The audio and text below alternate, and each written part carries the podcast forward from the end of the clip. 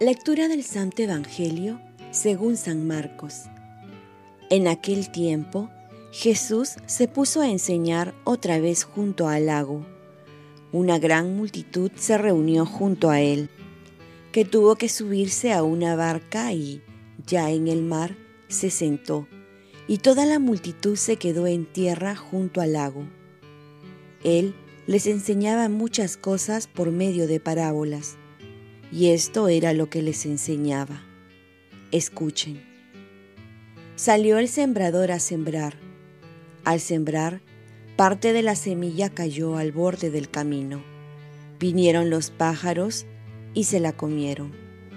Otra parte cayó en terreno pedregoso, donde no había mucha tierra.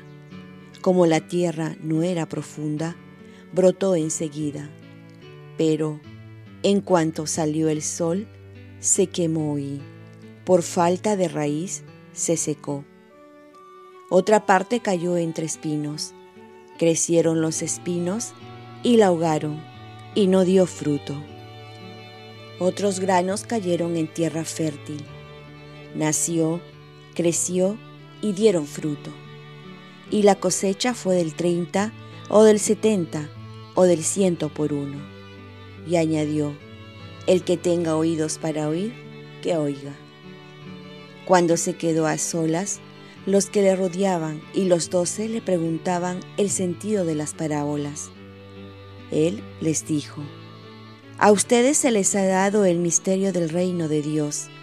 En cambio, a los de fuera todo se le presenta en parábolas, para que por más que miren, no vean, por más que oigan, no entiendan, a no ser que se conviertan y alcancen el perdón. Y añadió, ¿no entienden esta parábola? ¿Cómo entonces van a entender las demás? El sembrador siembra la palabra. Hay unos que están al borde del camino donde se siembra la palabra. Pero, en cuanto la escuchan, viene Satanás y se lleva la palabra sembrada en ellos. Hay otras que reciben la semilla como terreno pedregoso. Al escuchar la palabra, la cogen con alegría, pero no tienen raíces, son inconstantes. Y cuando viene una dificultad o persecución a causa de la palabra, enseguida sucumben. Hay otros que reciben la semilla entre espinos. Estos son los que escuchan la palabra. Pero los afanes de la vida, la seducción de las riquezas y el deseo de todo lo demás los invaden. Ahogan la palabra y se queda estéril. Los otros son los que reciben la semilla en tierra buena. Escuchan la palabra, la aceptan y dan una cosecha del 30 o del 70 o del ciento por uno. Palabra del Señor. Paz y bien, tu corazón es la buena tierra para la palabra de Dios. El Evangelio del día de hoy nos muestra la parábola del sembrador.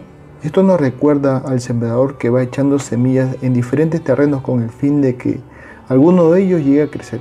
Jesús usa esta parábola para referirse a la semilla como la palabra de Dios, que cae en diferentes corazones y solo en tierra buena, un corazón que sabe escuchar y poner en práctica lo que escucha, da buenos frutos. Y la iglesia tiene muchas maneras de aprovechar la palabra de Dios y así poder profundizarla y ser muy útil para nuestra vida. Veamos algunas. Liturgia de la palabra. Todos los días podemos seguir las lecturas de la misa, profundizarla por nuestra parte. No esperar necesariamente a la misa, sino ya tenerla ahí entre nuestras manos y leerla. Palabra de Dios en familia, fomentando en los hogares el compartir de la palabra de Dios.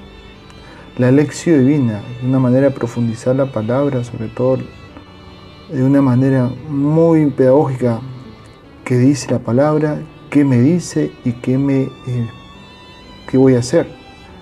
En mi página Reflexiones para el Camino, los domingos también envío la lección divina para la lectura del Evangelio. Ahí también lo pueden desarrollar. El oficio divino. donde se reza los salmos a ciertas horas del día, para profundizarlo, meditarlo con cánticos, con himnos, y que también es para todos, no solo para sacerdotes sino, o religiosos, sino también para laicos. Y además, orar con la palabra de Dios. Ahora la palabra de Dios también la tenemos en los celulares, en las tablets, en las computadoras, para que esté a la mano. ¿Cómo estás sacando provecho de todos estos medios para profundizar la palabra de Dios? La parábola termina invitándonos a hacer buena tierra.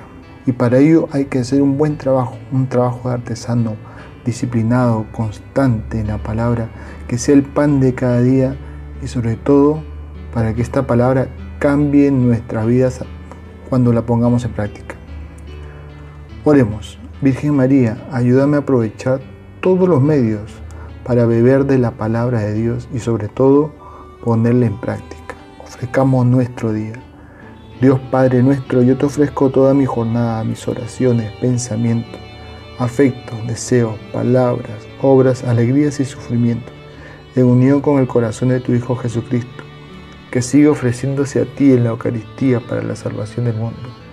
Que el Espíritu Santo que guió a Jesús sea mi guía y mi fuerza en este día, para ser testigo de tu amor. Con María, la Madre del Señor y de la Iglesia, te pido por las intenciones del Papa con San José Obrero, te encomiendo mi trabajo y mis actividades de hoy, para que se haga en mí tu voluntad. Y la bendición de Dios Todopoderoso, Padre, Hijo y Espíritu Santo, descienda sobre ti. Cuenta con mis oraciones, que yo cuento con las tuyas y que tengas un santo día.